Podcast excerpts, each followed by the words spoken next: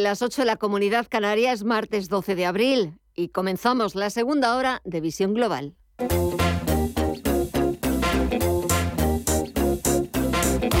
Esto es Visión Global con Gema González. En esta semana más corta de lo habitual, pero igual o más intensa que si tuviéramos bolsa, que si tuviéramos mercados de lunes a viernes. Uno de los platos fuertes era el dato de inflación de Estados Unidos correspondiente a marzo, que se ha situado en el 8,5% en tasa interanual, máximos desde diciembre de 1981. Sin embargo, la buena noticia es que la inflación subyacente, la que excluye los precios de los alimentos frescos y de la energía, ha moderado su crecimiento hasta el 6,4% en tasa interanual lo que hasta hace un ratito parecía que estaba siendo bastante bien recibido por el mercado. Pero ahora hemos visto cómo incluso todo el sector tecnológico se ha dado la vuelta y también se decantan por los números rojos por las ventas, al igual que el SP500 o el promedio industrial Dow Jones. Enseguida echamos un vistazo en tiempo real al parque norteamericano, pero volvemos a esa situación, a ese contexto de mercado, porque los expertos sobre ese dato que conocíamos hoy de, inflación y sobre todo de la inflación subyacente creen que es un dato alentador, aunque quizás sea todavía demasiado pronto para estar seguros de que la inflación en Estados Unidos podría haber tocado ya techo.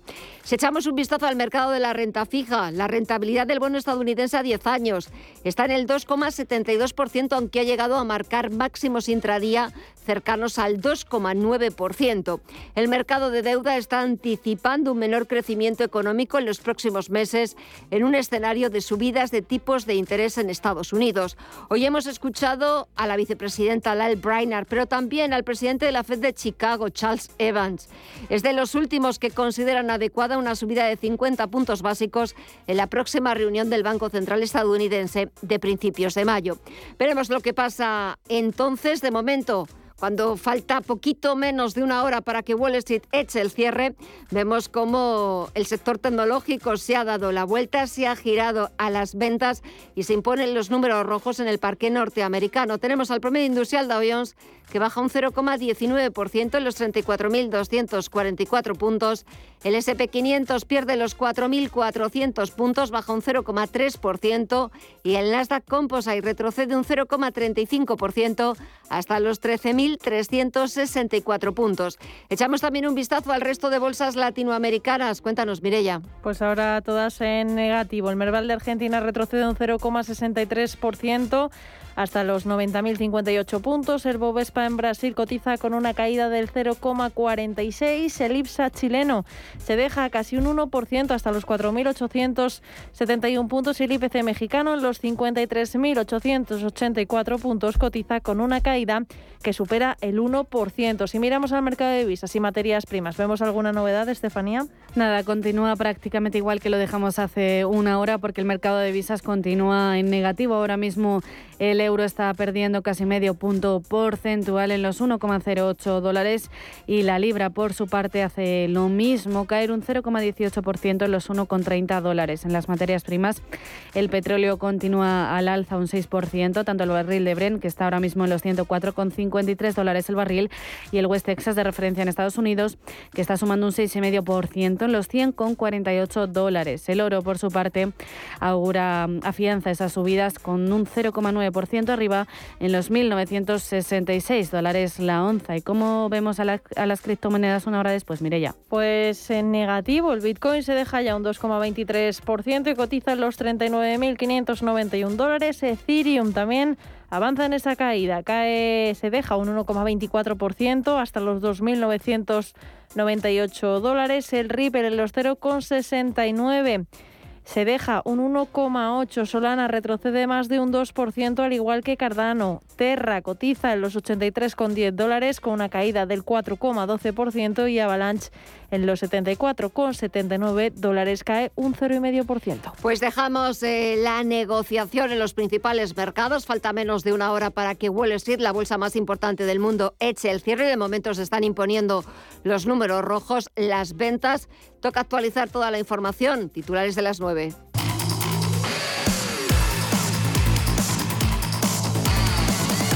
Empezamos con el Euribor que entra en terreno positivo en tasa diaria por primera vez desde 2016. Ante la expectativa de una próxima subida de tipos de interés por parte del Banco Central Europeo en un escenario marcado por la guerra en Ucrania y el carácter menos transitorio de la inflación. El Euribor a 12 meses, el índice al que se encuentran referenciadas la mayoría de las hipotecas españolas, ha subido en su tasa diaria al 0,005%, situando la media del mes de abril en el menos 0,057%.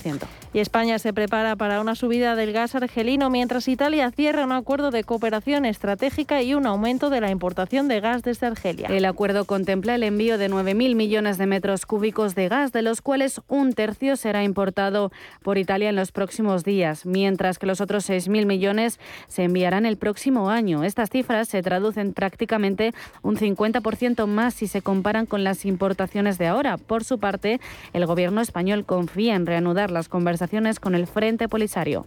Esperamos eh, pues, reanudar las conversaciones porque efectivamente nuestro deseo es la pronta resolución de un conflicto anclado durante demasiado tiempo y nuestra determinación clara, si lo hemos manifestado, en que ha de resolverse en el marco de Naciones Unidas y bajo el acuerdo mutuo de, ambos, eh, de ambas partes. Y volvemos a datos macro. La tasa de paro de la OCDE se situó el pasado mes de febrero en el 5,2%, una décima menos que en enero y su lectura más baja de toda la serie histórica. Salvo en España, el país que registró la mayor tasa de paro en febrero con un 12,6%. La última caída del desempleo en las economías avanzadas es la continuación de una tendencia positiva y una buena noticia para los países de la OCDE. Sin embargo, desde el organismo advierten de que continuarán monitorizando la situación de cerca por el aumento de la incertidumbre y las tensiones geopolíticas.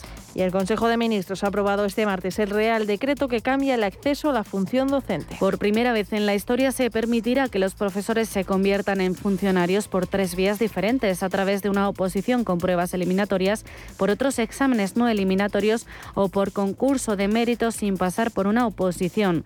Así lo ha anunciado la ministra portavoz Isabel Rodríguez. Lo hacemos con dos procesos distintos de estabilización, un proceso ordinario mediante concurso y oposición y también un proceso extraordinario por concurso de méritos para aquellos que estuvieran en esta situación antes del 1 de enero del año 2016.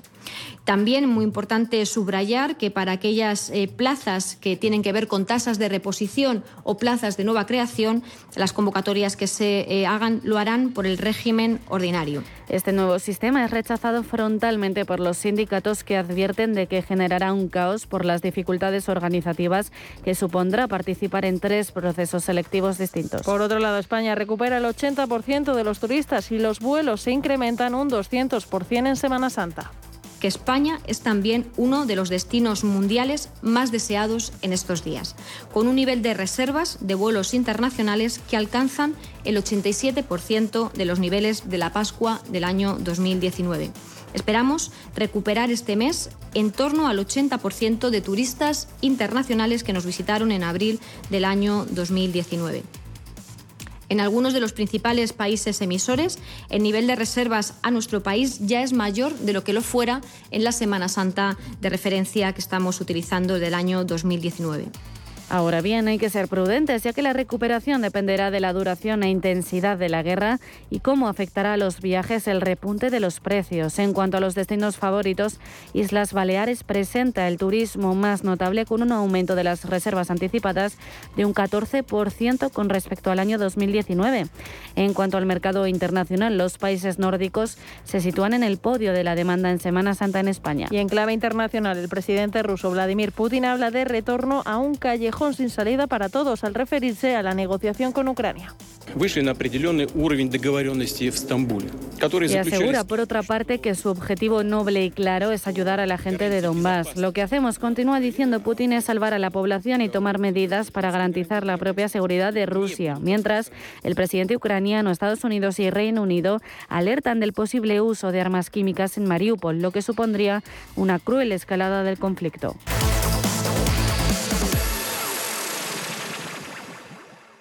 Hoy en día encontrar la herramienta que pueda resistir el paso del tiempo es fundamental en la renta fija. Es por eso que MFS Investment Management adopta un enfoque Active 360. Visite mfs.com barra Active 360. En Hipercor y el supermercado El Corte Inglés siempre tienes ofertas y descuentos increíbles. Como un 21% de descuento en cervezas por compras superiores a 20 euros. Y un 50% de descuento en la segunda unidad en muchísimos productos. En Hipercor y el supermercado El Corte Inglés, en tienda web y app. Precios válidos en Península y Baleares. Si eres emprendedor, empresario, autónomo, dueño de un negocio o una pyme, este es tu sitio. Negocios de carne y hueso. Cada jueves a la una de la tarde en Radio Intereconomía con Mariló Sánchez Fuentes.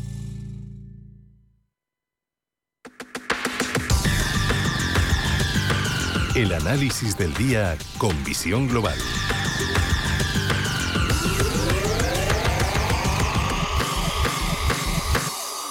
Y el análisis lo buscamos con Miguel Ángel Temprano, que es gestor independiente. Muy buenas noches, Miguel Ángel. ¿Qué tal? Muy buenas noches, Gemma. Bueno, estaba viendo imágenes de cómo eh, Sevilla, esta Semana Santa, hoy no habían salido algunas procesiones y cómo, pues, eh, sobre todo la gente con mucho fervor, bueno, pues estaba entristecida por, por después de estar esperando dos años de volver a la normalidad, pues no poder eh, salir con, con sus procesiones, con con su Virgen o, su, o su Cristo. Y es verdad que, bueno, parece que no hay ya restricciones, no hay limitaciones de horarios, pero madre mía cómo está la situación nacional, internacional, eh, geopolítica, eh, inflación, Euribor que hoy entra en su tasa diario en positivo, eso va a encarecer las hipotecas eh, con una inflación cercana al 10%.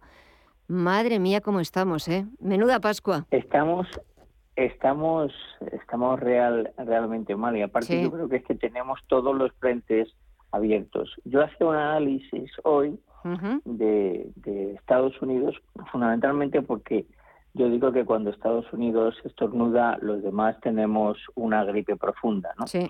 Entonces, ayer sacó una, una encuesta el Wall Street Journal eh, que preguntaba, creo que eran 63 economistas de prestigio, entre académicos, eh, eh, gente de negocios y, bueno, ese tipo. Y, llegaban a un dato que a mí me llamaba mucho la atención, sobre todo porque contrastaba con lo que decía la Fed de Cleveland, y era de que la inflación en junio esperaban que estuviese en Estados Unidos en el 7,5, que a final de año estuviese en 5,5 y que estuviese a diciembre del 23 en 2,9. Es decir, preveían un control de la misma. Pero claro, cuando hoy sale la Reserva eh, Federal, la Fed de Nueva York, dando los datos que ha dado, que en marzo del 23, es decir, dentro de un año, prevén que esté en el 6,6 y que hasta el final, hasta marzo del 25 no creen que bajen del 3,72, digo, Dios mío, si esto es así, ¿qué va a ocurrir aquí? Porque allí hay un dato que también me ha llamado mucho la atención, me he puesto a buscarlo cuál era el precio medio de la gasolina allí, que es un referente de cuánto te van a terminar costando las, las cosas. Y me he encontrado que el precio medio, fundamentalmente si quitas algunos estados, como puede ser Oklahoma, que distorsiona mucho, eh, eh, o Missouri, que también lo hace, es 6 dólares, eh, perdón, 4 dólares el galón. Si lo traducimos a romano paladino, algo que entendamos nosotros, eso es 1,06 dólares el litro, es decir, 0,98 euros por litro. El nuestro está a 1,8, es decir, un 84% más caro que el americano. Fíjate, en este escenario, si con este, estos datos de, energía que tienen ellos, que son totalmente autárquicos en, términos energéticos, te están hablando de datos de inflación a estos niveles, eh, ¿qué va a pasar en España? Mm. ¿Qué va a pasar en España? Porque ellos no tienen la guerra, ellos no tienen problemas energéticos, ellos su problema de paro eh, lo han corregido mm, prácticamente en su totalidad ellos, a pesar de la inflación, eh, tienen un dato de crecimiento positivo, que el último trimestre fue, eh, una vez desflacado, el 2.6. El nuestro es negativo. Eh, yo pienso y digo, por favor, Y mientras tanto tenemos, has hablado de la Semana Santa eh, Mm. sevillana. Para mí es un dato que debemos de seguir mucho, muy, muy importante, no por el tema de la Semana Santa, que por cierto es, es preciosa, sino porque vamos a vivir en Sevilla una población grande, una grandísima concentración de gente durante todos estos días, y dentro de nada vamos a vivir otra, que es la, la, la feria. Es decir, vamos a vivir dos concentraciones masivas de gente durante eh, dos semanas, semana y semana. Eh, a partir de ahí habrá que ver cuál es el impacto de gente en los de hospitalizaciones por COVID para luego trasladarlo a todas las fiestas de los pueblos que llegan en agosto o previamente en julio eh, a los Sanfermines, que nos va a marcar realmente cómo estamos realmente del COVID y cómo podemos recuperar realmente nuestra actividad. Es decir, que tenemos ahí unos indicadores que y a mí me dan me dan eh, pánico, honestamente. ¿eh? Ayer habéis visto que ha salido ya, han aclarado, ahora han llamado a las nuevas variantes, la XE y la XD, que es una es la Omicron mezclada, la BA1 mezclada con Delta, y la otra es la BA1 con la BA2 mezcladas, que es la XD. Bueno, te- lo tenemos ya, yo ya creo, ya no sé, voy a, voy a aprender griego y alfabeto raro. Mm, eh, Mira, oye, eh, pues, claro, o, o cuando lo estudiábamos en el instituto, pues sirve como para, para recordar el antiguo alfabeto Sí. griego. Yo no, yo no lo di porque elegí la opción de, de matemáticas, entonces, mira, pues oye, eh, nunca está de más eh, eh, aprender cosas nuevas. Siempre estamos aprendiendo. Y luego hay otro dato, otro ¿Cuál? dato que para Dime. ver, fíjate, me, me ha llamado mucho la atención también hoy, que es, eh, porque yo creo que el humano dice que es el único el único animal que tropieza dos veces en la misma piedra, y yo digo que no, que es mentira, que solamente tropieza en la misma piedra.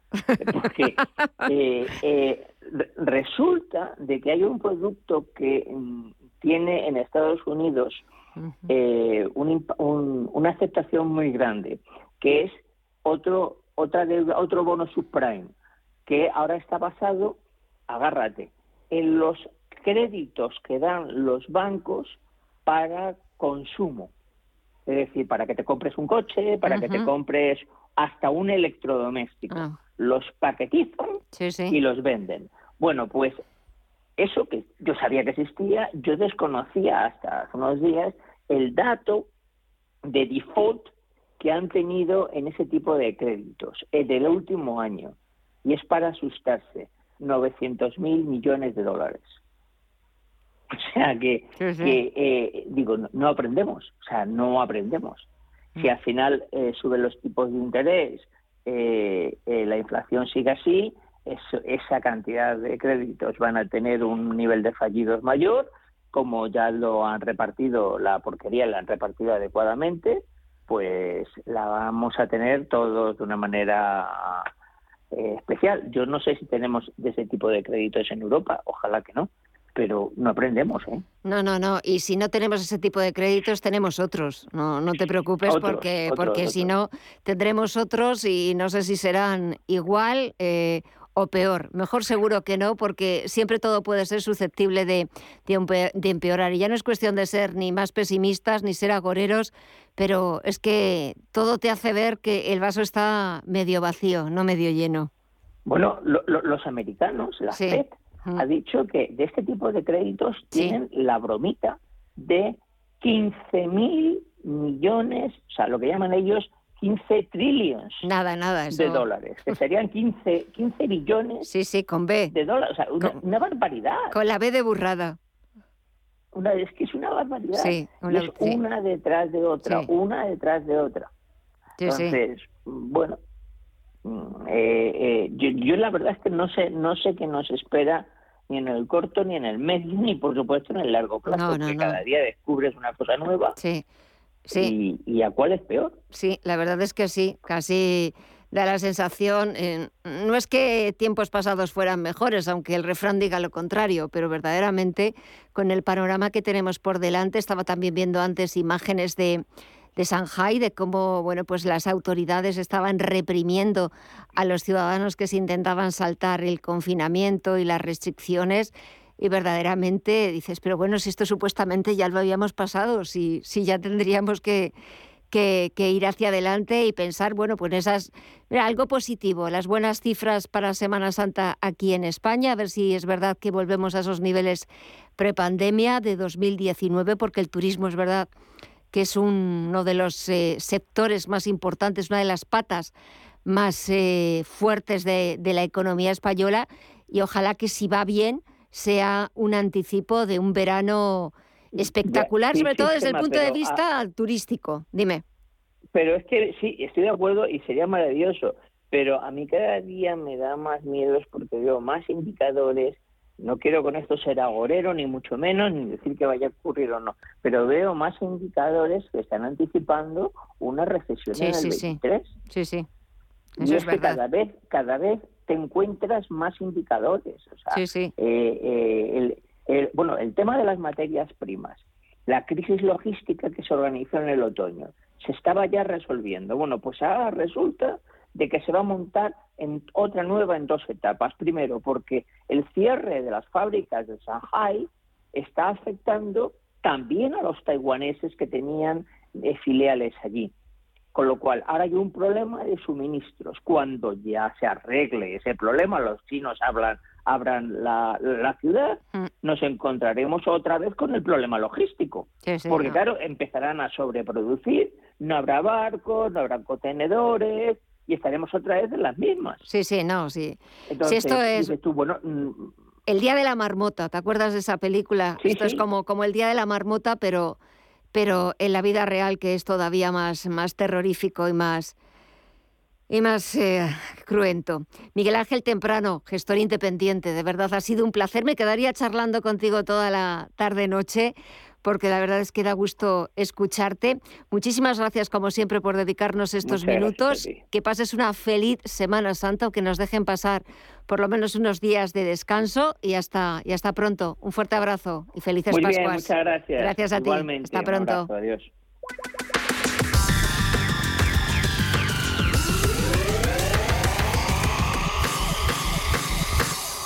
¿Interesado en bolsa?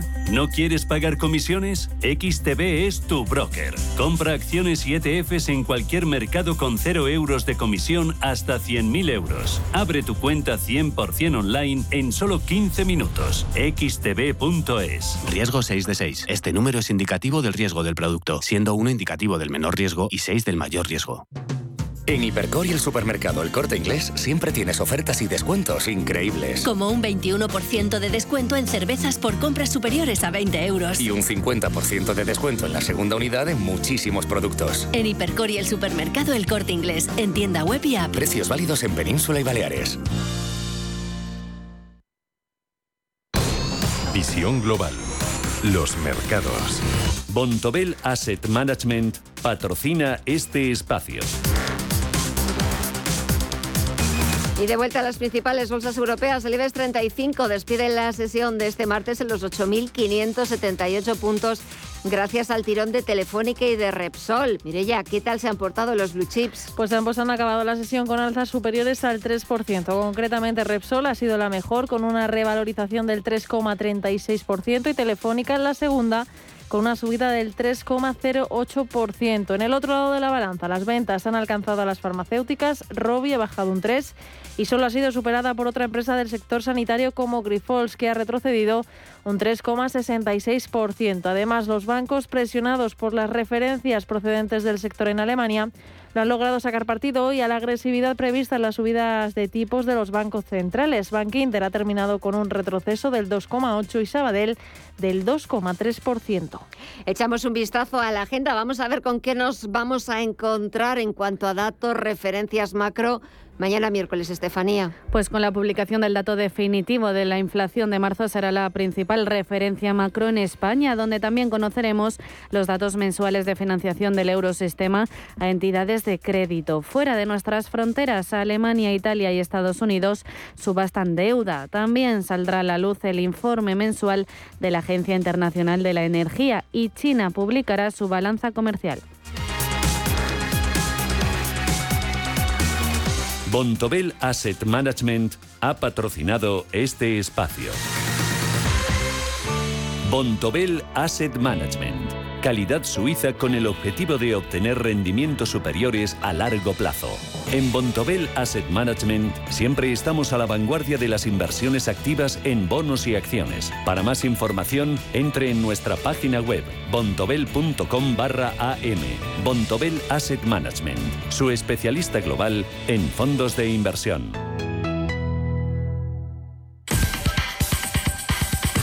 En Visión Global, las noticias empresariales.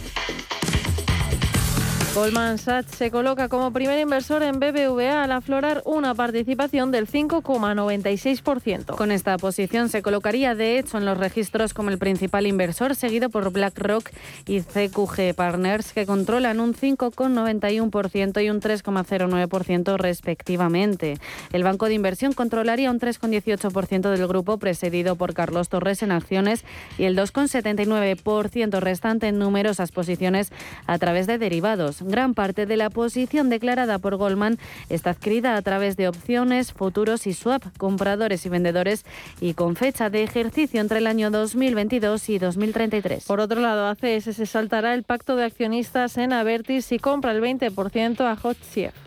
La adquisición del 20% de HotCF en Avertis por parte de ACS permitiría al grupo simplificar más su estructura en el negocio de concesiones de autopistas, su gran apuesta de crecimiento. Aunque eso sí, de confirmar esta opción, el gigante de las infraestructuras español tendría que eludir uno de los puntos recogidos en el pacto de accionistas que firmó en el año 2018 con Atlantia cuando tomaron el control de Avertis a través de una sociedad de propósito especial. Santander cierra 8 de cada 10 oficinas heredadas de Popular. A punto de cumplirse cinco años desde que el banco presidido por Ana Botín se hizo cargo de la entidad tras su quiebra, apenas se mantienen en pie 350 de las 1.400 oficinas que pasaron a engrosar su red a partir de septiembre de 2018.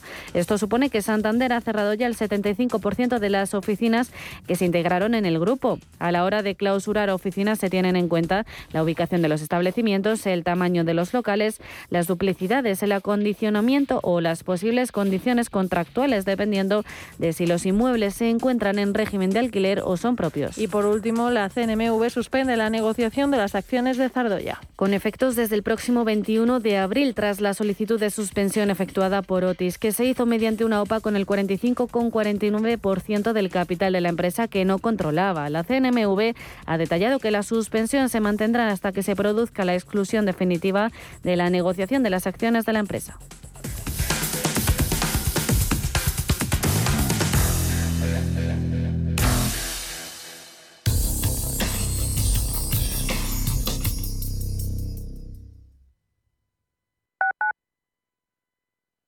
Radio Intereconomía. WeCity es la más reciente e innovadora plataforma de inversión inmobiliaria. En WeCity podrás invertir en las mejores oportunidades inmobiliarias y diversificar tus ahorros de manera fácil, rápida y segura. Entra hoy en wecity.io e invierte en un solo clic. O si prefieres, llama al número 679 667 623 y te ayudaremos. ¿Quieres saber más acerca del hidrógeno? H2 Intereconomía te cuenta las últimas novedades, avances tecnológicos y entrevistas de interés sobre este medio energético. Los martes, de 11 y media a 12 de la mañana, H2 Intereconomía, presentado por Rubén Gil, tu espacio semanal sobre el hidrógeno. Porque en Radio Intereconomía apostamos por el sector energético y la energía limpia. Prístino es una casa de comidas contemporánea situada en el Paseo de Eduardo Dato 8 de Madrid. Nuestra carta incluye platos madrileños tradicionales y se completa con sugerencias del día, carnes y pescados, callos, verdinas, potajes, pisto, rabo de toro. Contamos con una amplia terraza. Prístino, Eduardo Dato 8. Reservas en el 91 737 3640 y en restauranteprístino.com. Si te gusta el séptimo arte, Vivir de Cine es tu programa. Dirigido y producido desde Hollywood por José Ignacio Cuenca y presentado por María Ayer. Toda la actualidad del cine, estrenos, festivales y críticas sin olvidar los clásicos. Los jueves de 10 a 12 de la noche y los viernes de 1 a 3 de la madrugada. Vivir de Cine en Radio Intereconomía. Los mercados financieros las bolsas más importantes, Información clara y precisa. Esto es Radio Intereconomía.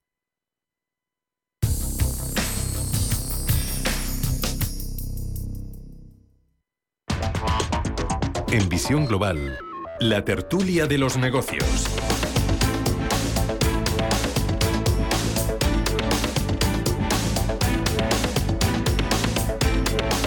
Pasan 30 minutos de las 9 de la noche, una hora menos en la comunidad canaria. Comenzamos ya nuestro tiempo de tertulia. Comienzo saludando a Miguel Córdoba, que es profesor de Economía y Finanzas. Miguel, muy buenas noches. Hola, buenas noches, Gemma. Encantado de estar con vosotros. Igualmente, ¿qué tal la semana? ¿Cómo ha empezado? Pues muy bien, ¿no? esta semana es semana de vacaciones, estupendamente. Estoy aquí mirando al mar. Bueno, mira, eh, siempre es una una opción súper apetecible estar eh, mirando el mar. Eh, ¿Hay mucha gente ya que esté pasando la Semana Santa o el grueso se espera a partir de mañana y el jueves?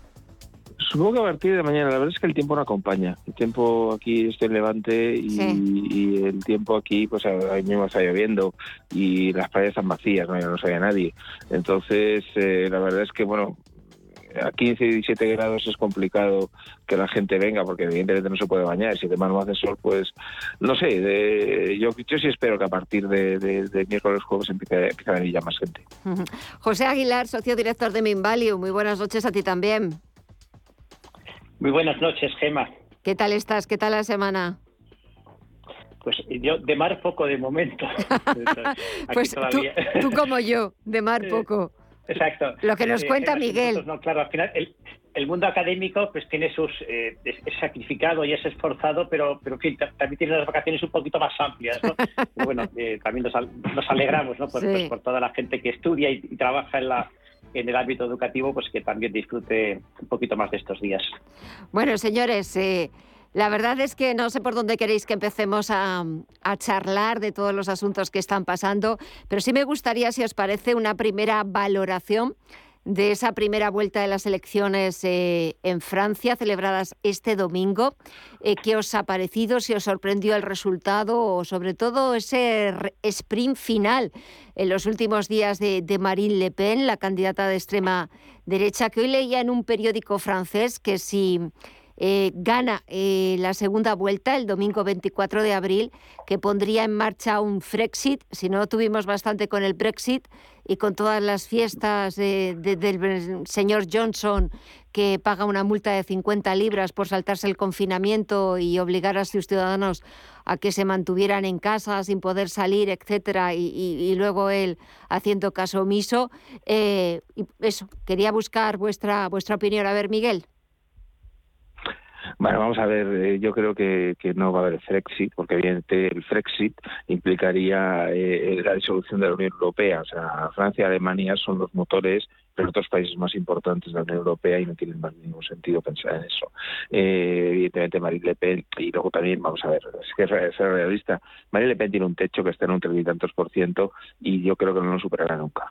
Eh, esto es como el famoso techo de Fraga hace muchos años, que al final pues tuvo que asumirlo y, dejar la presidencia del Partido Popular, ¿no? Pues esto es un poco lo mismo, o sea, eh, la, Francia republicana, laica, etcétera, que, que todos conocemos, no, no puede asumir unos planteamientos eh, como los de Le Pen. Vamos a ver, ahora mismo eh, es cierto que los dos partidos tradicionales, que son el antiguo partido de Sarkozy y el Partido Socialista, han tenido unos resultados absolutamente ridículos, recientemente, pues un, 5% y un, y un 2%. O sea, realmente eh, es increíble que, esos dos partidos que dominaron el espectro eh, francés durante tantas décadas hayan caído a ese nivel, ¿no? pero al final tendrán que movilizar a su gente y decir que voten a Macron. Eh, Luego está también la izquierda de Mélenchon. Eh, Mélenchon ya está fuera, pues lógicamente entiendo que la gente de izquierdas francesa eh, pues, pues, pues, también votará antes a Macron que, que, a Le Pen. Eh, entonces yo creo que al final el, esa, del 35% no creo que, pase Marine Le Pen y, ya de la segunda ronda, dentro que son 15 días, me parece, dentro de 15 días, sí, sí, el pues, día 24. Macron continuará y, y ya está. José. Sí, son resultados sorprendentes porque cualquiera que los vea diría que Francia es un país con, una situación social extraordinariamente tensa, ¿no? Porque eh, quizás la primera lectura de estas elecciones es que los partidos tradicionales se derrumban, eh, los partidos que, han guiado, digamos, a, el, gobierno de, de, toda, durante toda la República y, y, han crecido partidos de, carácter más extremo que generalmente capitalizan o el, desencanto, el malestar de, la población. Hablamos de un país que pues, donde obviamente hay problemas, como en todos, pero un país donde hay un 7% de desempleo, o comparado con España está años luz, donde la renta per cápita está por encima de los 36.000 dólares. Eh, es decir, donde, donde no, no, existe, digamos, esa España, esa Francia vaciada, donde todo el entorno rural es un entorno bastante próspero. Y, entonces eh, es curioso ese, fenómeno en el que un país que goza de, unos estándares de bienestar bastante altos, de seguridad, etcétera, es un gran país, Francia, pues que de pronto eh, los ciudadanos estén eh, orientándose, orientando su voto hacia formaciones bastante extremas y, y, rechazando de manera frontal a las formaciones tradicionales. Aquí está un poco la discusión acerca de si efectivamente estos resultados son expresión de un malestar en la sociedad francesa, lo cual es poco creíble, o hasta cierto punto es un malestar inducido desde arriba, desde las propias eh, clases dirigentes y las clases políticas.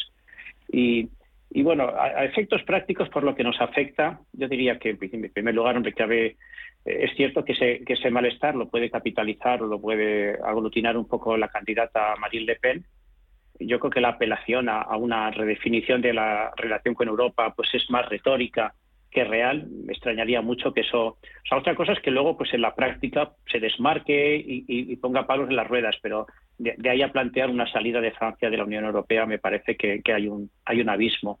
Pero sí que de alguna manera debilita más un proyecto que pues que ahora mismo no goza de su mejor salud, ¿no?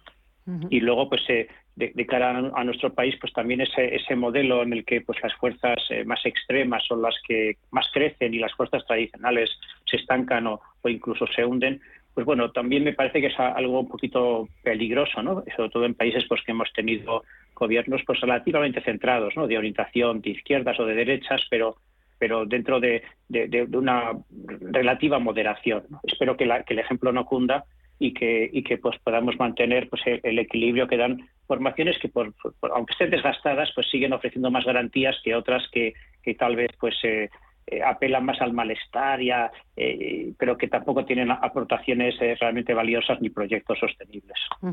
Hoy, por ejemplo, el expresidente Nicolás Sarkozy ha hecho un llamamiento para que la gente vote a Emmanuel Macron. Quedan nada, 15 días para esa segunda vuelta y también, claro, pues ayer los partidos políticos aquí en España también hacían sus lecturas y sus reacciones y, casi parecía que también todos habían ganado, que había ganado la moderación. El Partido Popular decía que era el mismo partido de, de Manuel Macron. A ver, Miguel. No, Manuel Macron eh, no, no es el mismo partido del Partido Popular. Yo creo que es un Macron fue una figura que surgió en un momento determinado y que, que yo creo que es más un centro liberal o que, otra cosa. O sea, el partido equivalente al Partido Popular era el partido Sarkozy y ese partido sacó un 5% de los votos. O sea, que no, que no, que no es así, ¿no? Igual que el partido equivalente al Partido Socialista era, representaba a Anne Hidalgo, eh, la antigua alcaldesa de, París, y ha sacado un 2%. O sea, que hay que ser realistas. Eh, durante muchos años se han identificado esos partidos eh, respectivamente entre Francia y España. Lo que no puede decir ahora que el de Macron es el de Partido Popular. ¿Y, y, qué va a decir el PSOE? ¿Que el suyo es el de Melenchón? es una orientación claramente comunista. No, no, no, tiene sentido. Hay que reconocer que, bueno, pues oye, pues igual que le pasó hace muchos años al Partido Socialista Italiano de Bertino Crassi, que, que también cayó, de nuevo, ¡pum! Se, se vino abajo, eh, eh, pues ahora le ha pasado al, Partido Socialista francés.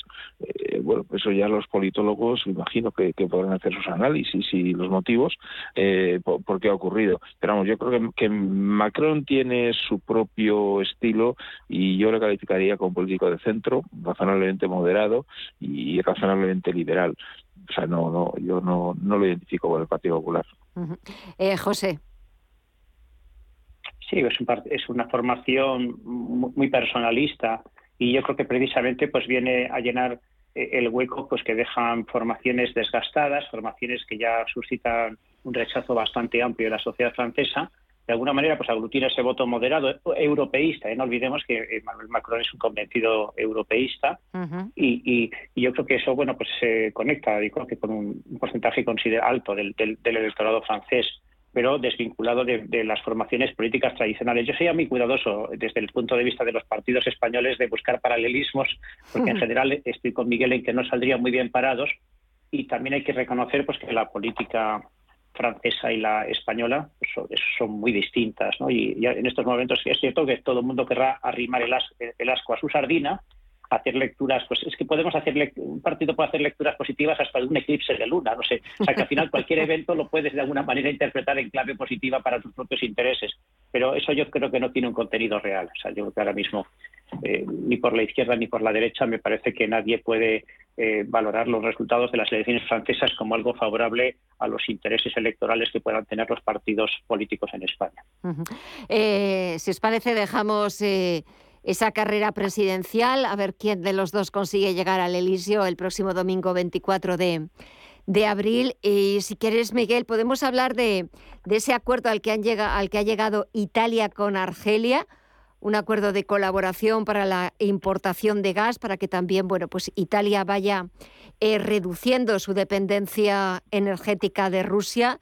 Y parece que ahora Italia es más amiga de Argelia que España. Sí, la verdad es que esta ha sido una cornada en el centro de explotación de, y de, dos, y de dos trayectorias. Sí, sí, no, no, esto ha sido ha sido un golpazo importante de querer hacer un hub en España, de unir por los Pirineos y ser España la que iba a canalizar el, gas hacia hacia Europa, a, quedarse prácticamente sin gas con el, gasoducto de, Marruecos cerrado y, un, y un desastre. ha sido un golpazo. Esto yo realmente creo que ya dijimos en algún momento que no era el momento para, para hacer lo de Marruecos y, aunque lo pensara, ¿no? Eh, ya se intentó hacer en la época de Zapatero y bueno, se podría haber esperado y luego haber hecho otro tipo de cosas, pues no, allá voy, voy a sacar pecho y toma. Entonces, eh, Draghi lo, ha hecho de maravilla. Eh, el gasoducto este que va a llegar a través de Italia eh, incluso le viene bien de cara a la Alemania sobre todo, porque está obviamente mucho más cerca de Italia, eh, hay que cruzar los Alpes, pero bueno, me imagino que la obra de ingeniería eh, saben hacerlo los alemanes estupendamente. O sea que, que yo creo que es una solución además razonable. ¿eh? Creo que es una solución razonable, parece incluso pensando como europeo. ¿eh? España está mucho más lejos que Italia, eh, que, los países de, Europa central, de Europa continental que llamamos, ahí em, reciban a través de Italia eh, todo el gas que necesiten, supondrá que a medio plazo podremos desconectarnos de, Rusia eh, y, yo creo que para el proyecto europeo es bueno. Yo yo yo lo apoyo, o sea, y reconozco que Draghi aquí lo, ha hecho muy bien. José. Sí, no, Draghi ha jugado sus cartas y quienes, quienes las han jugado muy mal es nuestro gobierno, sin duda. Porque eh, hay que considerar que no, solamente vamos a pagar el gas más caro, todavía no se sabe cuánto más, pero no cabe duda de que.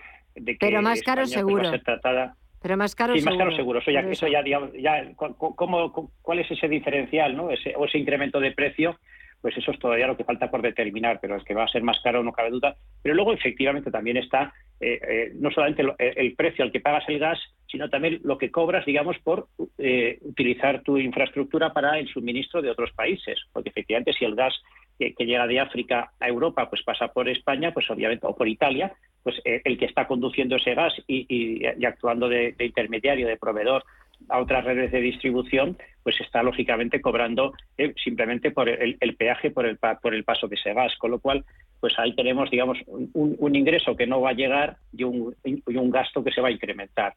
Y, y bueno, pues desde el punto de vista de Argelia es completamente lógico el movimiento que ha realizado. Hay un desencuentro diplomático muy serio con España, pues que estos desencuentros diplomáticos pues inmediatamente se trasladan a acuerdos eh, comerciales, acuerdos empresariales y, pues todas las cosas que se hacen tienen consecuencias. ¿no? Y, luego pues también efectivamente, como bien ha, señalado Miguel, pues eh, el hecho de que el gas discurra por Italia en lugar de por España hace que el suministro a otros países europeos pues tenga a lo mejor unos costes algo menores por la menor distancia que se debe recorrer. y, al final pues lo que todos nos preguntamos es eh, qué grandes beneficios hemos obtenido con el apoyo a la política de Marruecos respecto del Sáhara porque claro, para compensar el precio tan alto que vamos a pagar solo en esta partida, solo en la partida de suministro energético procedente de Argelia, tendrían que ser unos beneficios extraordinariamente altos, que hasta ahora, por lo que se nos ha explicado, pues no los estamos viendo. Hoy lo que se ha hecho público es que se ha reabierto pues la línea de Algeciras a, Marruecos, pues fenomenal. Esa es pues oye, al final la, gente que opere esa línea estará muy contenta porque podrá volver a sacar sus barcos, pero vamos, eh, comparando, digamos, eh, ese beneficio, ¿no? con, los perjuicios que nos está produciendo desde otros ámbitos, la verdad es que es muy sorprendente, ¿no? Muy sorprendente la, el precio tan, tan alto que se está pagando eh, por, por, algo pues que no hasta ahora al menos no estamos percibiendo absolutamente eh, ningún beneficio. Pero en una cosa tienes eh, toda la razón. Todos los actos, ¿verdad, Miguel?, tienen sus consecuencias y no se puede cambiar de repente o hacer un viraje hacia otra posición y hacia otro cambio de, rumbo y pretender que no tenga consecuencias. Y que Argelia no se las tome, claro.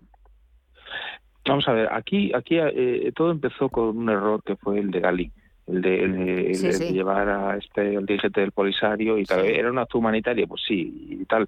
Pero a lo mejor mm, era más fácil haber mandado a, pues a Argelia, donde estuviera este hombre, un, un, avión con todos los médicos y todas las necesidades que hacía falta para cuidarle y ya está.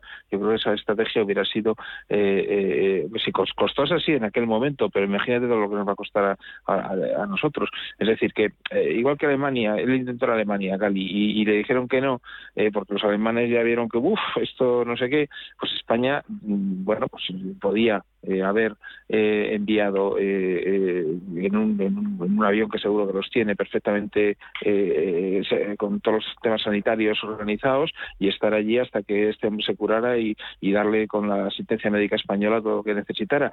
Y se hubiera evitado el problema, no hubiera surgido el problema. Marruecos a raíz de ahí, de ahí es cuando empezó a montar el follón que montó y, de, esos eh, eh, barros llegan estos lodos o al revés, no sé cómo se dice. Entonces, eh, el problema vino de la anterior ministra de Laya, ¿no? De, Exteriores, que, que, metió la pata con lo de Gali y a raíz de lo de Gali, pues vino lo de Marruecos y a raíz de lo de Marruecos ahora nuestro presidente del gobierno encima la lía más todavía. Y al final pues eh, yo creo que ser bien con los dos, con Marruecos y con Argelia, y esto es un tema de, diplomacia, y, lo que pasa es que eh, también yo creo que estas cosas se tenían que ver en el Parlamento, o hablar por lo menos, aunque no fuera en el Parlamento, para que no se diera pábulo a ello, pues eh, hablar con los grupos, sobre todo con el primer grupo de la oposición, y, que den también su opinión, porque que, seguro que a lo mejor hubieran aportado algo y, se podía haber visto el tema y no tomar una decisión personal como ha tomado este, pero bueno, yo yo, yo, creo que metió la pata. José. Sí, y desde luego, vamos, ahora mismo, insisto, esa falta de conocer a lo mejor aspectos eh, ocultos eh, de ese acuerdo, eh, simplemente con, vamos, con un cálculo muy simple, pues vemos que los inconvenientes son muy superiores a, las ventajas, más allá, digamos, de, lo que suponga para el pueblo saharaui la posición que adopta España, ¿no? Pero, pero bueno, mirando exclusivamente nuestros intereses, eh, y entonces, eh, efectivamente, las explicaciones, pues bueno, son muy variadas, ¿no? O sea, como que también puede haber a lo mejor una presión externa por parte del de Estados Unidos, eh, pero efectivamente, o sea que hay, hay, algo, hay algo que se nos escapa, ¿no? Porque un movimiento que con los datos de los que disponemos es tan extraordinariamente torpe, pues eh, eh, eh, en el gobierno pues hay gente inteligente, es decir, que hay gente capaz de, hacer este análisis pues igual o mucho mejor que nosotros. Entonces, realmente es sorprendente. O sea, a mí lo que, lo que, lo que me preocupa de todo esto sobre todo es la falta de transparencia. Hay, haya habido una decisión bastante personalista y, y, unilateral y, o bien es muy estúpida, cosa que realmente no, no, no, quiero aceptar que sea tan estúpida, ¿no? O, o, bien pues se nos está ocultando algo eh, eh, que, pues que tampoco, es un, tampoco es un buen escenario. Es decir, que la población de pronto se encuentre con que la posición de España eh, da un giro radical, suponiendo enormes inconvenientes, y, que no se nos explique detalladamente pues qué, es lo que ha ocurrido, cuál es la contrapartida, qué tipo de beneficios, qué presiones se, se, han, manejado porque, insisto, cualquiera de los dos escenarios es inquietante, ¿no? O una falta total de cálculo o, una opacidad pues que no merecemos como ciudadanos. Mañana conoceremos el dato de inflación aquí en España. Hoy hemos conocido el de Estados Unidos, Miguel, 8,5% en tasa interanual y subiendo. Sí, sí, claro. Pues ya hemos hablado de la inflación, de la espiral inflacionista que hay.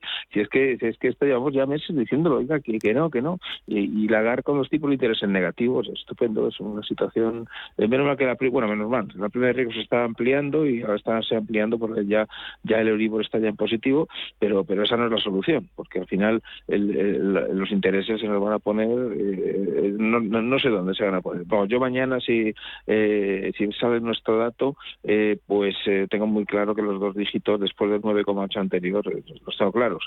Hasta ahora ha habido una correlación clarísima, ha estado Estados Unidos subiendo de punto en punto y cada vez que Estados Unidos subía un punto, nosotros un punto y pico. Entonces, eh, bueno, si la correlación continúa, pues vamos a ver los dos dígitos, no es ninguna buena noticia. yo creo que incluso que, que puede seguir subiendo y porque lo que llamamos inflación de segunda ronda, es decir, el traslado de la inflación tanto a salarios como a pensiones, como a, lo que son los costes de los productos que fabrican nuestra productos y servicios, ¿no? que fabrican nuestras empresas, pues yo creo que se ha, producido solo parcialmente. Entonces, eh, cuando ya la gente asuma que esto de la inflación va para largo, eh, pues lógicamente no les quedará más remedio que coger su escandallo de resultados y decir, mira, pues estos son mis costes, estos son mis beneficios, yo tengo que poner estos precios. Y lógicamente eso pues nos eh, afectará a la cesta de la compra a todos. Entonces, esa famosa política de rentas que, que oyes ahí a, los gurús y no sé qué, que mire usted, la política de renta sea la que sea, pero si una persona algo le costaba 10 y ahora le cuesta 15, pues lógicamente su producto va a subir, eh, eh, pues yo qué sé, X por ciento, y ya está, y, es lo lógico y lo, razonable. Lo que no puede hacer es pretenderse que ni empresarios y autónomos se traguen el aumento de, las materias primas o de los servicios que están utilizando sin decir nada y o, que los, los empleados digan no, que no nos suban los salarios, eh, tenemos un 10% menos para hacer la cesta de la compra o, los pensionistas, los realistas, que, si una, un pensionista tiene mil euros de tal, pues eh, ahora mismo eh, la capacidad adquisitiva de, de mil ha pasado a ser de 900 y, no, no, se les puede pedir a, la gente decir pues nada no yo no como si es una clase pasiva no eh, comer menos. No no tiene sentido. Esto es un tema serio y un tema que de nuevo yo creo que el señor Sánchez y Feijóo se tenían que sentar eh, y, trabajar y tomar unas decisiones adecuadas. Eh, no lo van a hacer, pero bueno, por lo menos lo digo. Eh, José. Sí, la, inflación está ha, alcanzado su valor más alto desde 1981, es decir, hace más de 40 años, ¿no? realmente es un fenómeno un fenómeno muy, muy destacado. allá los economistas se insisten en que es muy probable que se haya alcanzado ya el pico, que, si el, conflicto de Ucrania no se recrudece y si el, incremento del precio del petróleo sigue la curva que actualmente mantiene, pues es previsible que, no suba mucho más la inflación en Estados Unidos. ¿eh? En Europa todavía tenemos recorrido y que quizás, pero la, mala noticia es que la desaceleración se, se considera lenta y larga, es decir, que, todavía seguiremos en tasas de inflación muy altas eh, durante, durante un tiempo considerable. O sea que no, no, es un incremento puramente coyuntural, es decir, el pico probablemente ha sido motivado por circunstancias como la guerra, pero hay factores subyacentes que más allá de la guerra harán que, que, la, que la inflación siga alta durante, durante un tiempo, lo cual pues efectivamente marca un poco la pauta y, y afecta también pues a, a este desequilibrio que tenemos al otro lado del, del Atlántico. Y bueno, quizás el aspecto más destacado de esta inflación en Estados Unidos es el incremento brutal eh, de, la, de la gasolina, del combustible, que crece un 48% interanual. O sea que si aquí nos quejamos, allí que además son usuarios bastante más intensivos que nosotros, pues eh, el, el, impacto que tiene este incremento pues sobre eh, las familias y las empresas es, es muy alto. Además, pues, vamos a ver, ¿no?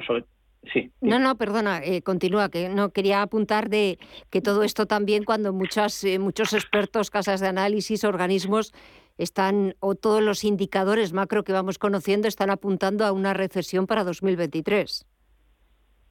Sí, sí, efectivamente, ese es, el famoso escenario ¿no? un poco envenenado ¿no? de una inflación disparada asociada a un decrecimiento económico que efectivamente pues dificulta mucho las, medidas, porque las medidas que generalmente ayudan a reducir la inflación, pues eh, no, no, no, no, favorecen precisamente el crecimiento y las, y las medidas que intentan eh, incentivar el crecimiento, pues lo que hacen pues probablemente también es, incrementar la inflación, con lo cual combatir simultáneamente ambos ambos problemas pues es el es el, gran el gran reto, ¿no? el escenario más indeseable pues para cualquier gobernante que tenga que gestionar eh, la economía de un país.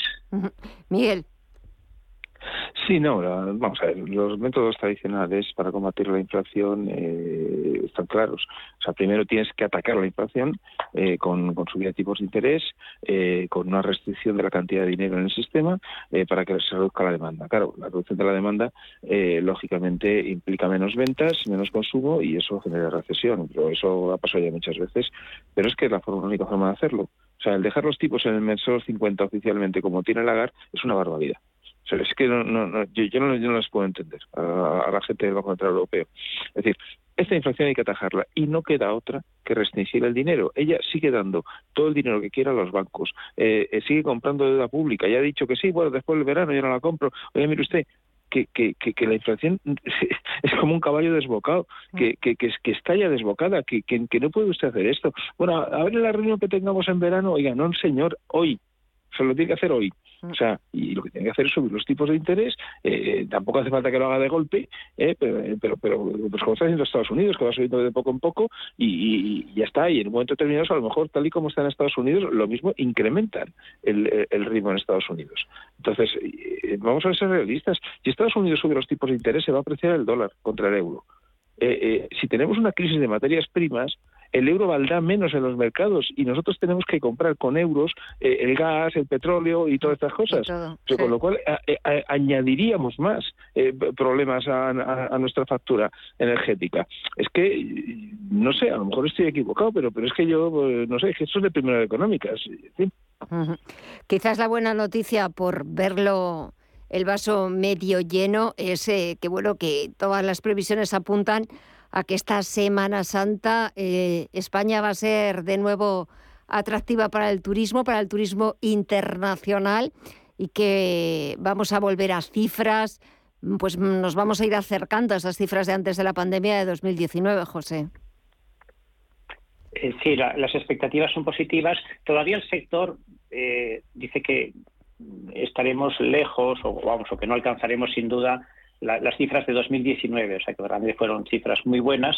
Luego vino la catástrofe de la pandemia que golpeó de una manera muy dura al sector. Estamos en franca recuperación, pero todavía falta falta un poquito para que podamos eh, ir a ir a esos eh, niveles de facturación, pues que realmente convirtieran al turismo eh, en un motor de, de nuestra economía, tanto en términos de generación de riqueza como de empleo.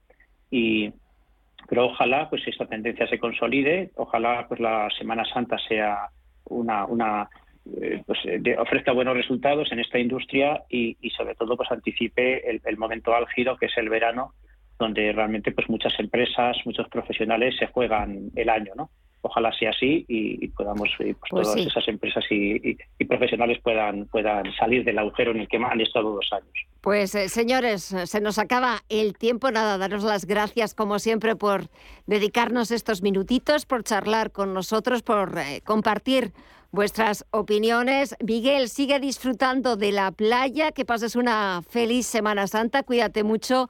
Y José, también disfruta, sea en la playa o aquí en la ciudad, pero que descanséis los dos. Muchísimas gracias. Hasta la semana que viene. Un abrazo. A vosotros, encantado. Hasta pronto. Adiós. Gracias, Gemma. Buenas noches. Buenas noches. Nosotros ponemos así punto final agradeciéndoles como siempre a nuestros contertulios, pero también a ustedes que un día más nos elijan para contarles toda la información.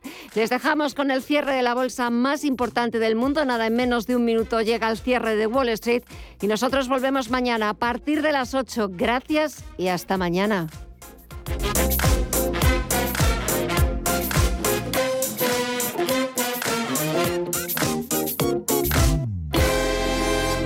¿Tu hipoteca está contaminada por el IRPH? Recuperar tu dinero puede parecer complejo. Nosotros en Durán y Durán Abogados sabemos que es posible. Los resultados, un 99,9% de éxito nos avalan. Contacta con Durán y Durán Abogados.com. El IRPH para nosotros es cosa del pasado. Tenlo presente. Durán y Durán Abogados.com. Mantén sana tu hipoteca. Si te gusta el séptimo arte, Vivir de Cine es tu programa. Dirigido y producido desde Hollywood por José Ignacio Cuenca y presentado por María Ayer. Toda la actualidad del cine, estrenos, festivales y críticas, sin olvidar los clásicos. Los jueves, de 10 a 12 de la noche y los viernes, de 1 a 3 de la madrugada, Vivir de Cine, en Radio Intereconomía. Radio Intereconomía.